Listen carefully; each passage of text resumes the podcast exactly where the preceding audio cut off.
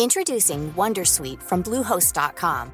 Website creation is hard, but now with Bluehost, you can answer a few simple questions about your business and get a unique WordPress website or store right away. From there, you can customize your design, colors, and content. And Bluehost automatically helps you get found in search engines like Google and Bing.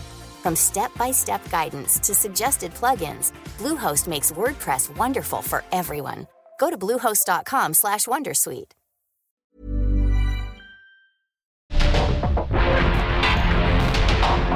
Porque el mundo actual no se entendería sin la economía, las finanzas y los negocios. Acompaña a Mario Maldonado, el columnista de negocios más joven y objetivo del periodismo financiero en su programa. Bitácora de negocios. ¿Qué tal? ¿Cómo están? Muy buenos días. Bienvenidos a Bitácora de negocios. Yo soy Mario Maldonado y me da mucho gusto saludarlos a todos y a todas en este viernes 2 de febrero del 2024. Estamos transmitiendo en vivo como todos los días en estas frecuencias del Heraldo Radio. Muchas gracias a todos por acompañarnos tempranito en punto de las 6 de la mañana que estamos transmitiendo todos los días de lunes a viernes. Abrimos la barra informativa de esta estación y nos da mucho gusto que nos acompañen eh, todas las mañanas tempranito o quienes nos escuchan aquí en la capital por la 98.5 de FM en el Valle de México, también en el resto de la República Mexicana, en cualquier parte del mundo a través de las estaciones hermanas del Heraldo Radio, en, eh, en la radio por internet y en los podcasts de Bitácora de Negocios a cualquier hora, en cualquier parte. A todos y a todas, de verdad, muchísimas gracias por sus comentarios, por escucharnos, por acompañarnos, por comentarios de todo tipo, ¿eh? de la música que ponemos. Siempre ponemos un poquito de música para alegrarnos las mañanas antes de entrar a la información. Pero también, por supuesto, con respecto a la información, las entrevistas, las editoriales, las cápsulas, todo lo que hacemos de verdad lo hacemos con mucho gusto y pasión para que nos acompañen eh, en cualquier momento en la mañana en vivo o en cualquier momento en los podcasts. Así que gracias, gracias de verdad. Y en este viernes, que por cierto hoy es Día de la Candelaria, hoy hay tamales, después de eh, pues lo que, eh, de, las roscas, de la rosca de Reyes y de, eh, pues sí, el niño Dios que sale en las roscas y quien, a quien le toca, le toca pagar los tamales, así que provecho también al rato quienes van a hacer lo propio con esos tamalitos por el Día de la Candelaria. Vamos a entrar ahora sí a los temas y a la información. Vamos a hablar con Roberto Aguilar en unos minutos más, lo más importante que sucede en las bolsas y en los mercados financieros. Débiles cifras de empleo en Estados Unidos reavivan la apuesta de una pronta baja de tasas de interés y las tecnológicas apoyan. Mercado bursátil de China se desploma ante la falta de confianza en el plan de apoyo del gobierno y el OPEP Plus mantendrá niveles de producción y precios se enfilan a pérdidas semanales. Vamos a platicar de esto con Roberto Aguilar. Vamos a hablar con Emilio Saldaña, el piso, como todos los viernes, lo más importante de la tecnología al cierre de la semana. Mark Zuckerberg compareció ante el Congreso de los Estados Unidos, se disculpó por el daño de las redes sociales y le tundieron, ¿eh? como, como ya ha sido prácticamente clásico que cuando va al Congreso, no solo Mark Zuckerberg, sino otros eh, fundadores, cofundadores o dueños de tecnológicas, de redes sociales, de plataformas de internet, que van y los tunden pues por eh, todo lo que hay. En el caso de Zuckerberg lo tundieron incluso hasta por la pornografía que hay en, sus... Eh, pues sí, en sus plataformas de redes sociales como Facebook, como Instagram, no sé si el mismo WhatsApp, pero bueno, le vamos a entrar a ese tema con Emilio Saldaña El Piso. Vamos a hablar también con Jorge Romero, coordinador del PAN, en la Cámara de Diputados y presidente de la Junta de Coordinación Política de esta Cámara sobre las reformas que vienen este próximo lunes 5 de febrero, que ya no sé ni cuántas son porque el presidente cada le va agregando una más. Me quedé con que eran seis, incluida la de los organismos autónomos que anunció después de las cinco originales, que son Poder Judicial, Reforma Electoral, eh, programas sociales, pensiones, salario mínimo, le sumó organismos autónomos y ayer dijo que también va a presentar una nueva reforma energética. Vamos a hablar de todo eso con Jorge Romero, particularmente de las pensiones, porque ya ve que ayer hablamos con el PRI, con un diputado del PRI, eh, sobre que, lo, apoyan la reforma de pensiones. El PAN al parecer también va por la misma vía. Vamos a platicar de eso con el eh, diputado y coordinador de los diputados del PAN y presidente de la Jucopo, Jorge Romero, y de otros asuntos que están allí ¿eh? en, lo legislativo y en lo político. Vamos a hablar de eso, vamos a hablar de los nuevos directores de, de Banamex y de City que ayer se anunciaron y que sigue avanzando esta división, esta separación de, eh, de Banamex, de Citigroup. Vamos a entrarle a esos temas, vamos a hablar con Jesús Espinosa de Luis Hamilton, que hizo su salida oficial de Mercedes, de esta escudería. Todo parece que se va a Ferrari la verdad ya no tengo esa última información, pero vamos a, ver con Jesús Espinosa y también los cambios en Alex Cup 2024. En fin, varios eh, temas más que comentar con ustedes, así que acompáñenos, quédense con nosotros de aquí hasta las 7 de la mañana. Vámonos al resumen de las noticias más importantes para comenzar este día con Jesús Espinosa. El presidente Andrés Manuel López Obrador se lanzó contra la Suprema Corte de Justicia de la Nación luego de que determinaran inconstitucional su reforma a la ley de industria eléctrica. Que echaron abajo la ley eléctrica que se propuso para darle más importancia por lo que representa la Comisión Federal de Electricidad y resuelven amparos a favor de empresas particulares extranjeras. El Ejecutivo Federal adelantó que presentará una reforma constitucional en materia energética luego de que la Suprema Corte de Justicia de la Nación votó contra su ley de la industria eléctrica. Diputados de Morena informaron en conferencia de prensa que se alista un juicio político en contra del ministro de la Suprema Corte, Pérez Dayán, por revés a reforma eléctrica del presidente López Obrador. Habla el líder parlamentario de Morena en la Cámara de Diputados, Ignacio Mier. Con relaciones el, el ministro Pérez Dayán. Y no es un tema personal, ¿eh? No estamos hablando de personas. Es un tema que va más allá de personas o de los que tienen la responsabilidad temporal del mandato de custodiar el Estado de Derecho. De acuerdo con el Banco de México, las remesas que llegan al país lograron un nivel histórico en 2023 al sumar los 63.313 millones de dólares, ligeramente por debajo de lo estimado por analistas. De acuerdo con el Banco Central, el flujo de dinero enviado por mexicanos desde el exterior durante el año pasado creció 7.6% respecto al 2022, cuando llegaron a 58.867 millones de dólares.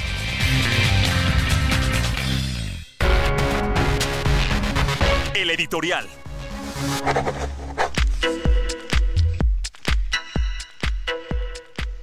Pues qué asunto eh, tan revuelto todo este tema de las reformas que va a proponer el presidente López Obrador. Primero, déjeme decirle que es hasta anticlimático que quiera hacerlo eh, el presidente López Obrador en su último año. ¿Y qué digo en su último año? En sus últimos meses de gobierno. ¿Por qué? Pues porque se requiere acuerdos políticos, consensos, y normalmente cuando hay reformas de este calado, reformas constitucionales, estructurales, como las hizo Peña Nieto, pero como las intentó y pasaron algunas, aunque tenían un Congreso mucho más complicado, Felipe Calderón, Vicente Fox, eh, no se diga más atrás, Ernesto Cedillo.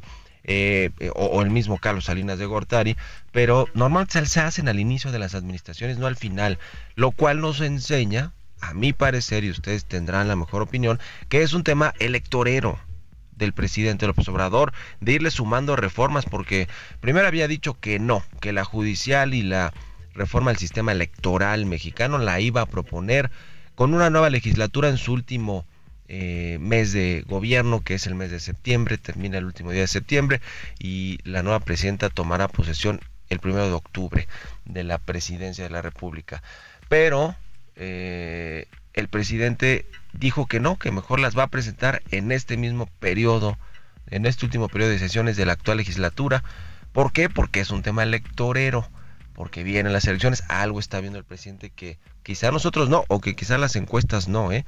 sobre la oposición y sobre la fuerza que puede tomar eventualmente, no sé si Xochitl Galvez, no sé si le ve algo a Jorge Álvarez Maínez, pero algo está viendo el presidente que decidió eh, retomar este tema para esta para este mismo 5 de febrero que es el aniversario de la Constitución y eh, va a lanzar todas estas reformas que ya le mencionaba judicial electoral salario mínimo pensiones programas sociales le sumó la de desaparecer organismos autónomos y ayer habló de esta del sector energético que siempre fue polémico ¿eh? porque esa fue la reforma que sí se hizo a la ley de la industria eléctrica en el 2021 y que básicamente pues le daba arbitrariamente la eh, la mano, la prioridad a la Comisión Federal de Electricidad para el despacho de energía eléctrica, a pesar de que había contratos, de que hay había hay productores independientes, sociedades de empresas privadas e inversión privada, sobre todo en energía limpia, pues para generar energía eléctrica adicional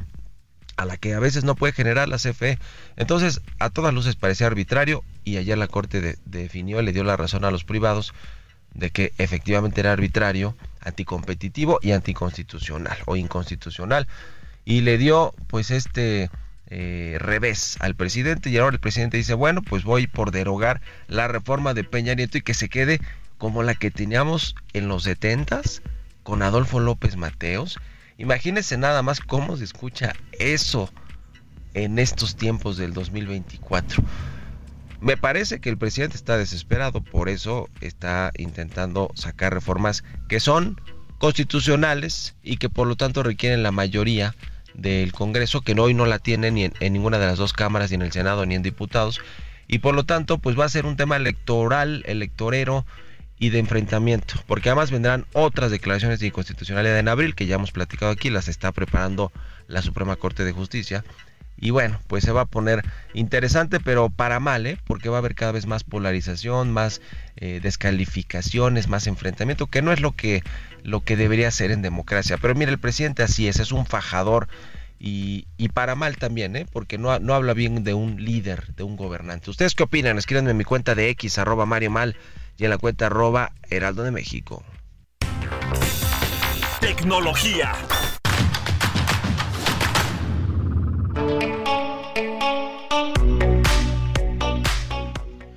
Emilio Saldaña, el Pisu, ya está con nosotros como todas las mañanas de viernes. Mi querido Pisu, ¿cómo vas? Buenos días. Gracias Mario, feliz viernes y feliz viernes a nuestra audiencia. Aquí la información más relevante en temas tecnológicos. En una audiencia crucial del Comité Judicial del Senado de Estados Unidos, los CEOs de las más influyentes empresas tecnológicas y redes sociales, incluidas Meta, X, Snap, TikTok y Discord, se enfrentaron a un riguroso escrutinio por parte de los senadores esta semana.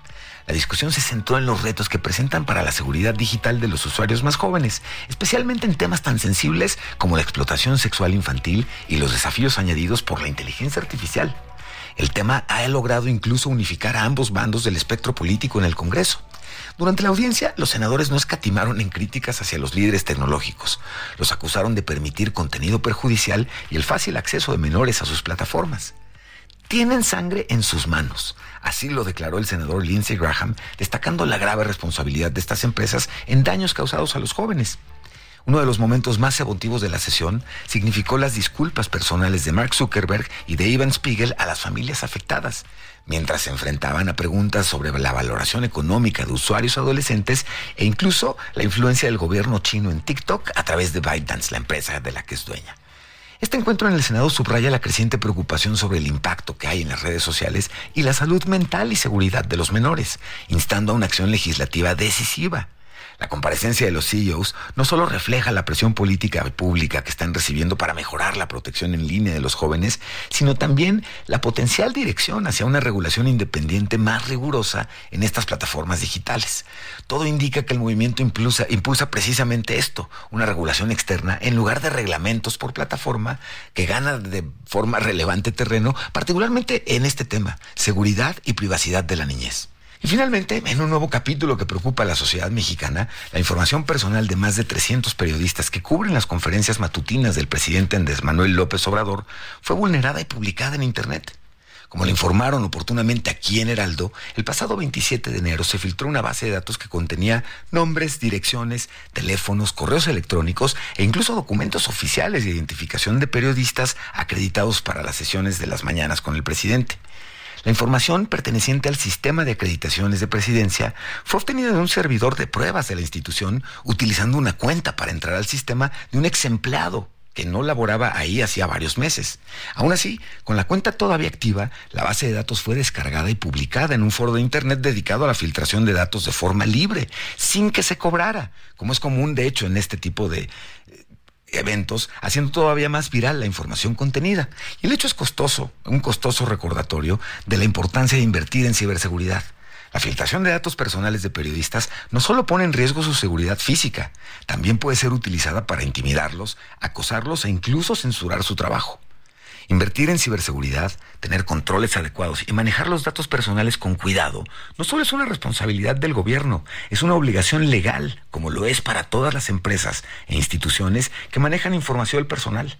Que dicha ley se aplique efectivamente permitirá construir una sociedad digital segura y libre para todos. Que tenga bonito fin de semana. Soy Emilio Saldaña, El Piso. Economía y mercados.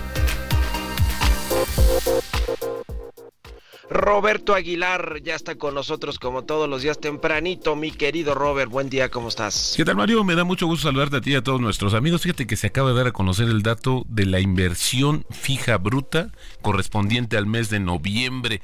Y ahí fíjate que ya vemos una caída de 1.3% cuando se compara en octubre. Cuando se compara con el mismo mes, pero del año anterior, hay un crecimiento de 19.2%. Pero bueno, al final del día, otro indicador eh, que se suma, Mario, a esta situación situación del menor impulso que tuvo la economía justo en los últimos meses del año pasado. También te comento que las acciones chinas cayeron a nuevos mínimos de cinco años y registraron su peor descenso semanal, mientras que los extraordinarios beneficios de Amazon y Meta ayudaban a impulsar las bolsas mundiales antes de los datos claves de empleo en Estados Unidos que se van a dar a conocer más tarde, otra tanda de indicadores sobre el empleo en Estados Unidos. Y fíjate que el tema en China es interesante porque justamente los inversionistas están decepcionados por las cautas, dicen, y poco sistemáticas medidas de estímulo del gobierno para apuntalar la tambaleante economía. Pues sí, porque el gobierno cada que sale un dato negativo, el gobierno chino, pues dice justamente vamos a hacer algo, vamos a ayudar, en fin, pero no se ha concretado y esto, bueno, pues al final del día eh, eh, ha preocupado mucho a los mercados. Y es que fíjate que también hablando de los resultados trimestrales, ayer justamente las cifras de Meta y Amazon impresionaron a los inversionistas y las acciones subieron 15 y 7% respectivamente en las operaciones posteriores al cierre, sumando un valor bursátil combinado de 280 mil millones de dólares. Apple, sin embargo, cayó 3% tras el cierre por las decepcionantes ventas justamente en China. Y bueno, la atención, te decía, se centra justamente en la publicación del informe del empleo estadounidense correspondiente a enero. Los economistas consultados por Reuters estiman que la economía estadounidense añadió 180 mil nuevos puestos de trabajo el mes anterior, tras crear 216 mil en diciembre. También te comento que el índice mundial de precios de la Organización de las Naciones Unidas para la Agricultura y la Alimentación, la FAO, cayó en enero a su nivel más bajo en casi tres años. Esto por, la baja justamente de los cereales y también de la carne. Y bueno, interesante porque esto también fue uno de los indicadores que se presionó mucho con el tema justamente de los granos. Y bueno, ayer la calificadora Standard Poor's pues dijo, eh, confirmó las calificaciones de largo plazo de México en moneda extranjera en triple B y en moneda local triple B más, mientras que mantuvo la perspectiva estable para el país. Standard Poor's dijo que la perspectiva refleja su expectativa de que van a prevalecer una gestión macroeconómica prudente en los próximos dos años, horizonte que incluye las elecciones de junio, la transición presidencial y el inicio del próximo gobierno. Así es que bueno, pues al final del día la temida reacción y comentario, te acordarás de las calificadoras que el presidente también pues criticó en su momento, pues ahora parece ser que le están dando también el espaldarazo. Había que ver también los detalles eh, justamente de esta de esta decisión de Standard Poor's y el tipo de cambio, Mario, se nos regresó, se, se recuperó un poco, está cotizando justamente en niveles de 1704. Eh, solo hay que apuntar que ayer marcó justamente un 17-29 y bueno, pues al final así está iniciando operaciones con una eh, pérdida, una depreciación de 0.5% en lo que va de este 2024. Buenísimo, gracias Roberto Aguilar, nos vemos a ratito en la televisión. Al contrario, Mario, muy buenos días. Roberto Aguilar, sígalo en X, Roberto AH, vámonos a la pausa, regresamos. En un momento continuamos con la información más relevante del mundo financiero en Bitácora de Negocios con Mario Maldonado. Regresamos.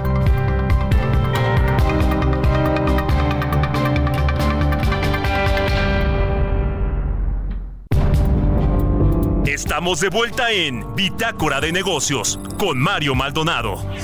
Ya estamos de regreso aquí en Bitácora de Negocios. Son las 6 de la mañana con 32 minutos ya de la eh, tiempo, tiempo del centro de México. Vámonos con esto al segundo resumen de noticias con Jesús Espinosa. Grupo México Transportes de Germán Larrea invertirá 8.554 millones de pesos este año para la ejecución de diversos proyectos de expansión, seguridad y eficiencia con el objetivo de crecer y mejorar el servicio, así como optimizar el desempeño de sus indicadores de productividad ante el plan del gobierno del presidente Andrés Manuel López Obrador de impulsar los trenes de pasajeros. Grupo México aseguró que están felices de involucrarse en el proyecto, sin embargo, existen algunas cláusulas que se deben detallar.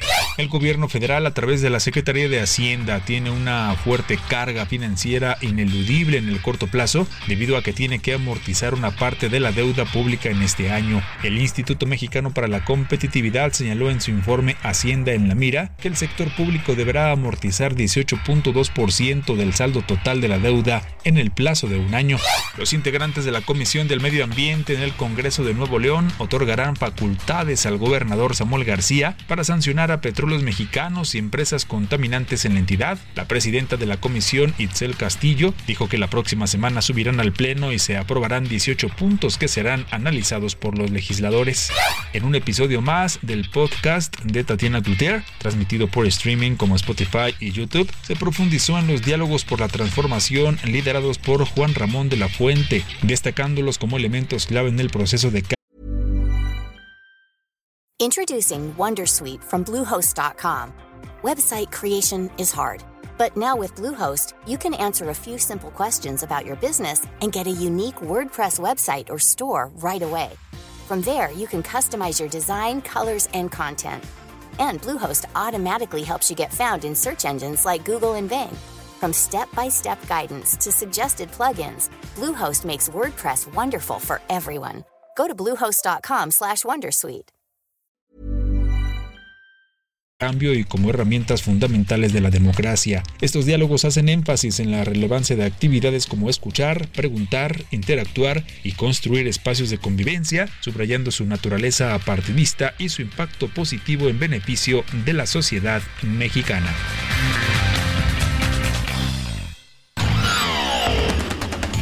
Mario Maldonado en Bitácora de Negocios.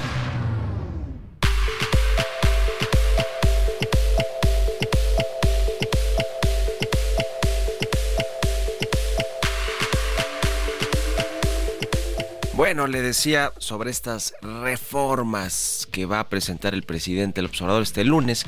Son iniciativas de reformas hasta donde se sabe la mayoría constitucionales, porque además lo va a hacer el presidente del observador en el marco de la celebración o en el contexto del Día de la Constitución, que es este próximo 5 de febrero, que de hecho no estará en Querétaro, donde se hace este acto eh, solemne de celebración donde se juntan los poderes, pero se acordará lo que sucedió el año pasado en Querétaro con la presidenta de la Corte que acababa de llegar, Norma Piña, y representante del Poder Judicial, del presidente del Consejo de la Judicatura, y ya se, ya se acordará o se acordarán de que no se puso de pie y entonces el presidente lo tomó mal, se tomó como una ofensa, un agravio, pero pues ya había agraviado el presidente del observador, no solo a Norma Piña, sino a la Corte que la viene agraviando desde hace tiempo. Me, refiero a temas de narrativa, de adjetivos, de descalificaciones, porque a ver, pueden haber diferencias, y las hay, y creo que las ha habido siempre entre poderes de la Unión, no se diga entre el Congreso o el Poder Legislativo con el presidente ejecutivo y con el Poder Judicial, pero nunca a estos niveles de eh, faltas de respeto, descalificaciones, adjetivos, eh, en fin. Y bueno, pues no va a ir. Ahora Querétaro, el presidente, va a quedarse aquí en el, en el país, en la ciudad de México, para presentar este paquete de iniciativas que ya le decía, empezó diciendo que iban a ser cinco, las cuales pues parece que son constitucionales todas, porque es Poder Judicial, Sistema Electoral, eh, programas sociales, salario mínimo, pensiones, le sumó la de los organismos autónomos, y le sumó ayer la de la reforma energética, que quiere echar abajo la reforma energética de Enrique Peñato, que fue algo de, que intentó con la reforma a la ley de la industria eléctrica en lo que tiene que ver con el sector eléctrico en el 2021 y ayer la Corte le dio un revés, declaró inconstitucional esos cambios legislativos y pues está, digamos que permanece en teoría la reforma que se hizo en el sexenio pasado, está vigente, toda vez que la Corte ya declaró inconstitucional la reforma del 21 que hizo Morena y sus aliados. En fin, vamos a ver cuál es el derrotero de estas reformas y vamos a platicar, le decía al inicio del programa, vamos a platicar con Jorge Romero, él es coordinador del PAN en la Cámara de Diputados y presidente de la Junta de Coordinación Política. ¿Cómo estás, Jorge? Buenos días. Buenos días, Mario. Buenos días a ti y a todo tu auditorio. Gusto saludarte. Pues de las siete reformas o de las iniciativas que ya habló el presidente López Obrador que va a proponer, que va a enviar, eh, a ver, te pregunto así tal cual. Ya mencioné cuáles son las siete. Eh, solo ustedes están por apoyar una sola, que es la de pensiones, y, a, y, a, y, viendo el detalle de por dónde va a salir el dinero y qué es lo que tiene pensado el gobierno, o no, o cuántas van a apoyar. Mira, lo que pasa es que nadie sabe, yo creo que ni Morena todavía, yo creo que ni el presidente todavía sabe cuántas va a mandar. Es decir, ahorita todavía estamos especulando por lo que escuchamos en una mañanera, luego en otra, este, luego en otra entrevista. Nosotros tenemos en el PAN calculadas hasta 20. O sea, no, no, no es un catálogo que se haya oficializado y que me parece lo habrán de oficializar el día 5, ellos. Mira, yo, yo primero quisiera decirte, Mario, y no me voy a cansar de hacerlo, que nosotros en este último periodo vamos a atender estas iniciativas del presidente, pues porque ahora sí que pues, es nuestra responsabilidad.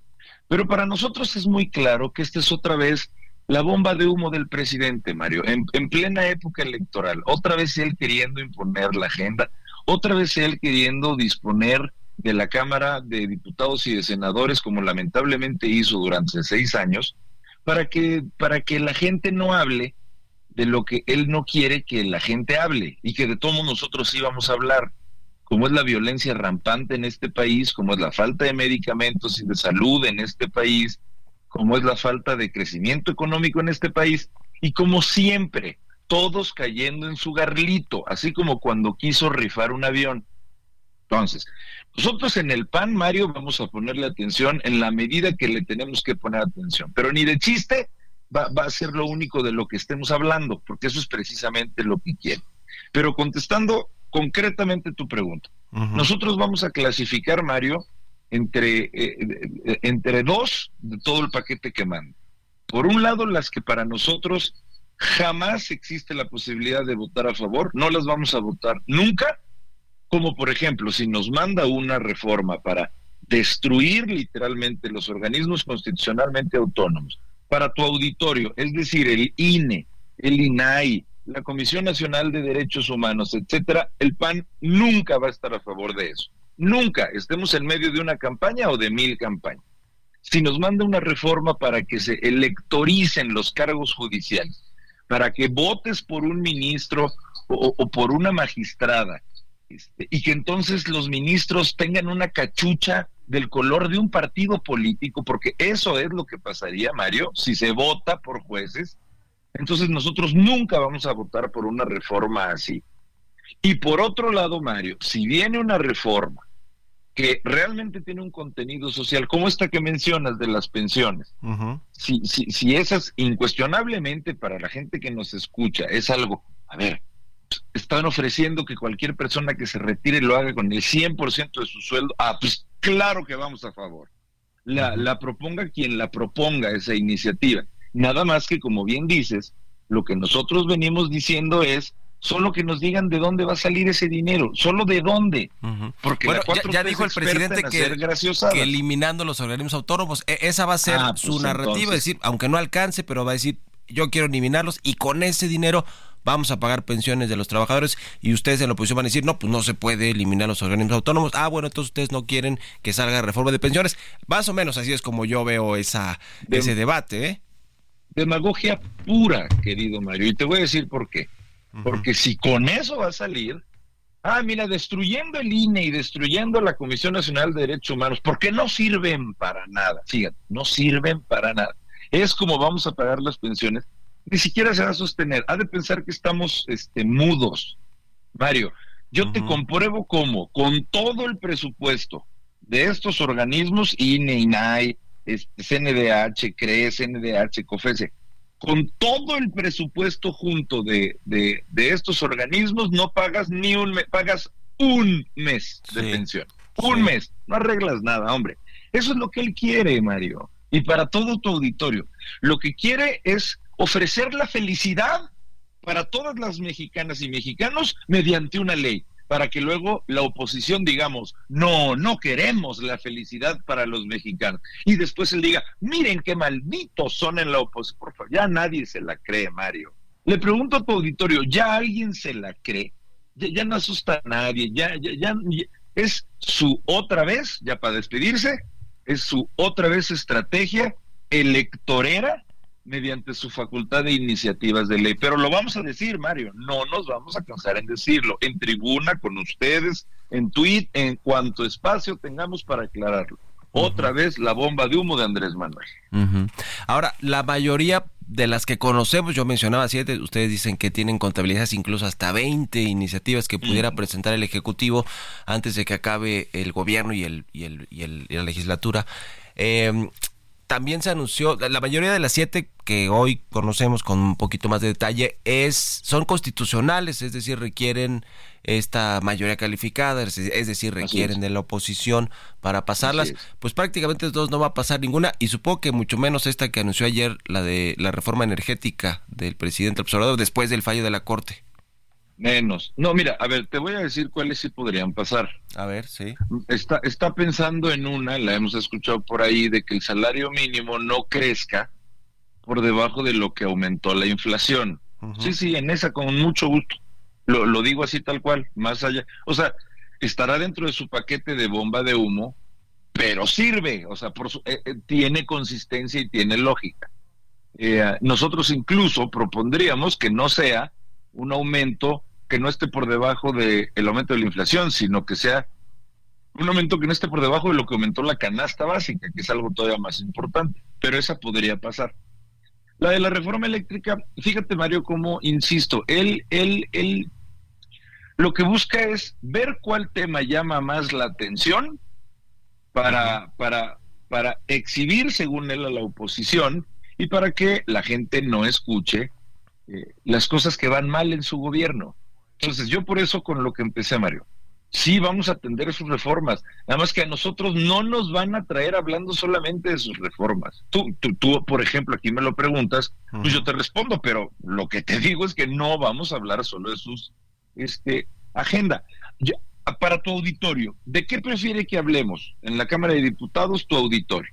¿De que se vote por jueces o de que puedas tú salir a la calle con confianza de que no te peguen un balazo? De, o de que tengas o no medicinas, medicamentos, más allá de una megafarmaciota o no, de que de, que desaparezca el INE o de que tengas quimioterapias para niños con cáncer, de que tengas salud, de que tengas estancias infantiles, de que pueda haber un seguro popular para que no se muera ningún ser querido tuyo porque faltó atención médica. A ver, nosotros vamos a hablar de lo que quiere hablar la gente, no de lo que quiere hablar el presidente. Y lo que manda el presidente, pues ahí lo iremos atendiendo. Pero no vamos a dejar de insistir en lo que este gobierno no pudo hacer. Pues qué complicado se viene el cierre de legislatura y, de, y de, gobierno. Ya veremos qué presenta el, presidente observador. ¿Qué, otras prioridades traen ahí en la Cámara de Diputados en un minutito que nos puedas comentar? Eh, es, precisamente estas, mi querido Mario.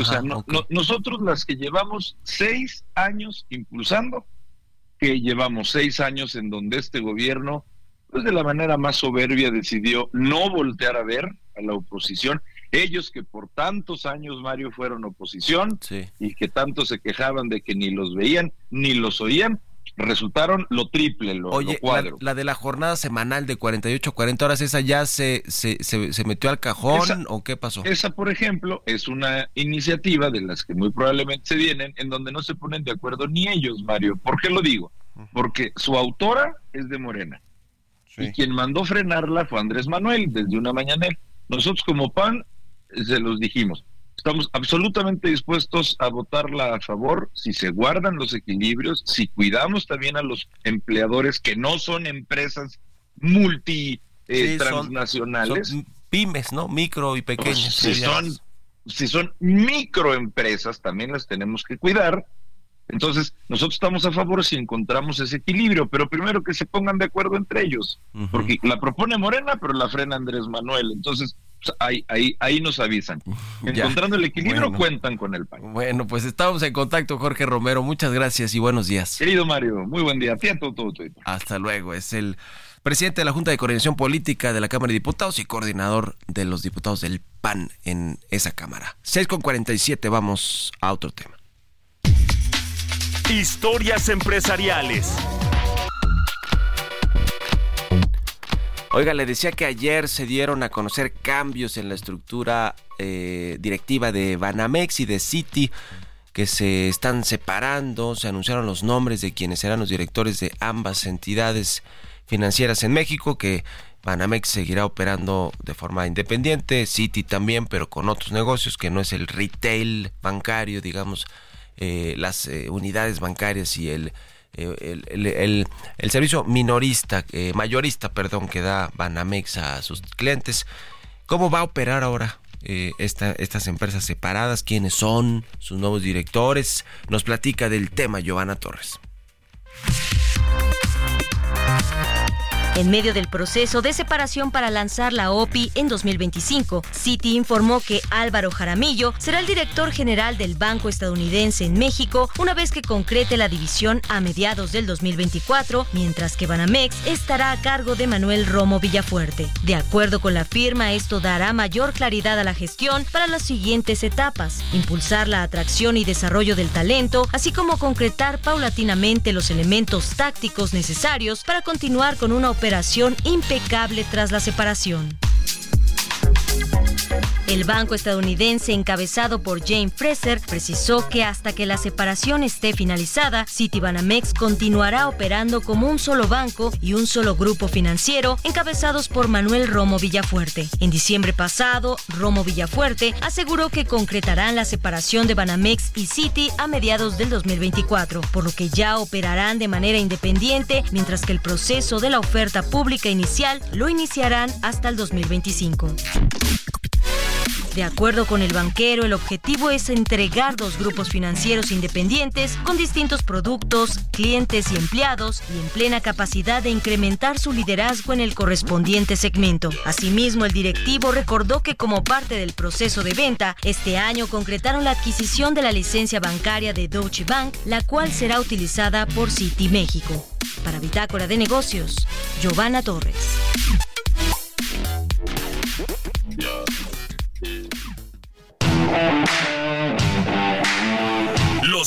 Y el deporte.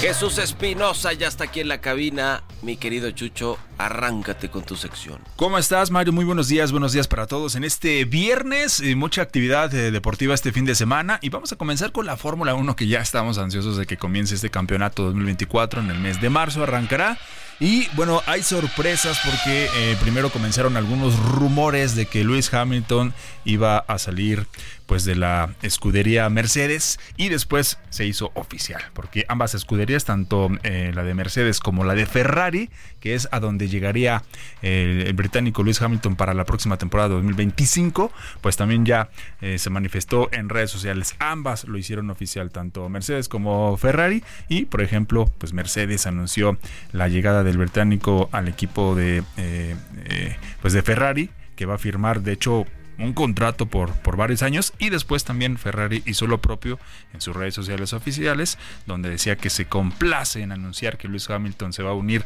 a esta escudería en el 2025 con un contrato de varios años. Así que Lewis Hamilton se va quién podría llegar a sustituir allá a Mercedes, pues no sé, ya también estaremos viendo qué es lo que sucede con Checo Pérez. ¿Cuál es tu apuesta, no? Pues éntrale a ver. Pues yo, a mí me, a mí me hubiera gustado que Checo Pérez llegara a Ferrari. Aquí ibas a decir, ah, Checo Pérez a Ferrari, porque además sí se, sí se escuchaba ese rumor también. Sí, sí, sí. Esa posibilidad. Digo, está bien todavía este año, 2024, en, en este, con Red Bull, pero si ya se había eh, también platicado mucho de que podría salir, pues me hubiera gustado que llegara Ferrari. Si no es así, entonces tal vez eh, habría esta posibilidad o me gustaría que si no es Ferrari, entonces llegara a Mercedes, ¿no? Que también pues tiene un auto para, para competir. Pero bueno, y de hecho hay dos escuderías estadounidenses que quisieron ingresar, les dijeron, nana, no, no, no tienes la, capacidad como para competir y para que esto se haga atractivo, así que eh, sigan echando ganas y tal vez el próximo 2025 sigan echando ganas mejor a sus sedes como la de Las Vegas, ¿no? Exacto, que es espectacular y muy cara, por cierto. Sí, eh, es la más cara de hecho de, todos los, los, grandes premios de la Fórmula Bueno, ¿qué más traes, Chucho? Bueno, ya para cerrar, eh, se habló mucho de la Lex Cup este, esta semana porque ya se hizo oficial el calendario, este torneo que, que se juega entre la MLS y la Liga MX, que no le gustó a los clubes mexicanos eh, la edición pasada porque pues, es un torneo que se realiza todo en Estados Unidos, se paró la Liga MX de hecho eh, alrededor de, un mes. Y los equipos que iban siendo eliminados en la primera parte o en la primera fase de, grupos, pues se quedaban 18 o 20 días sin jugar, tienen que estar buscando algunos partidos amistosos para no eh, perder ritmo mientras esperaba que terminara este torneo. Bueno, se vienen cambios para esta Leagues Cup 2024 que se va a jugar del 26 de julio al 25 de agosto y cambia, por ejemplo, el formato. Ahora ya no serán cuatro sectores que se, se dividía en cuatro, son solo dos, que será el este y el oeste. Habrá equipos mexicanos mm, eh, como el América, como el Monterrey, Chivas y Tigres, que van a tener en sus primeros partidos una sede fija para que no se estén moviendo mucho, porque una de las quejas era que tenían que estar viajando y que siempre jugaban como visitantes. Pues bueno, eso va a seguir, ¿no? Porque juegan en Estados Unidos, hay mucha afición mexicana, por supuesto, en Estados Unidos y que eso se, se nota también en los estadios, pero bueno, tendrán ese privilegio por eh, eh, por el desempeño que tuvieron en los dos últimos torneos de la Liga MX, es decir, estos equipos que hicieron más puntos van a tener este privilegio ahora en este nuevo formato para que puedan tener como una sede fija en Estados Unidos para ciertos partidos. O sea, tampoco es, digamos, por ejemplo, el América, que fue campeón, tendrá por ahí alrededor de cuatro partidos eh, que no se mueve de sede. Monterrey tres y Chivas Tigres tendrán por ahí dos partidos. Ya para la fase final, pues sí, tendrán que moverse. Y los números, pues se mueven mucho, se mueven mucho en la Liga MX, eh, perdón, en el X Cup. Por ejemplo, eh, eh, pues este torneo reparte una cantidad cercana a los 40 millones de dólares entre los 47 equipos participantes y el campeón recibe 5 millones de dólares por alzar el título y por cada eliminatoria superada el campeón recibe un ingreso cercano a los 2 millones de dólares. Así, los números y el deporte este viernes, Mario. Buenísimo, Chucho, muchas gracias. Gracias. Mañana juega el América, de, hecho. América Monterrey a las 9 aquí en el Azteca, que podría ser el último partido de la América de la Azteca para que ya entre la remodelación. Buenísimo, gracias. Con esto nos despedimos. Gracias a todos y a todas ustedes por habernos acompañado este viernes y toda la semana aquí en Bitácora de Negocios. Se quedan con Sergio y Lupita, nos vamos a la televisión. Buenos días y buen fin de semana. Esto fue Bitácora de Negocios con Mario Maldonado.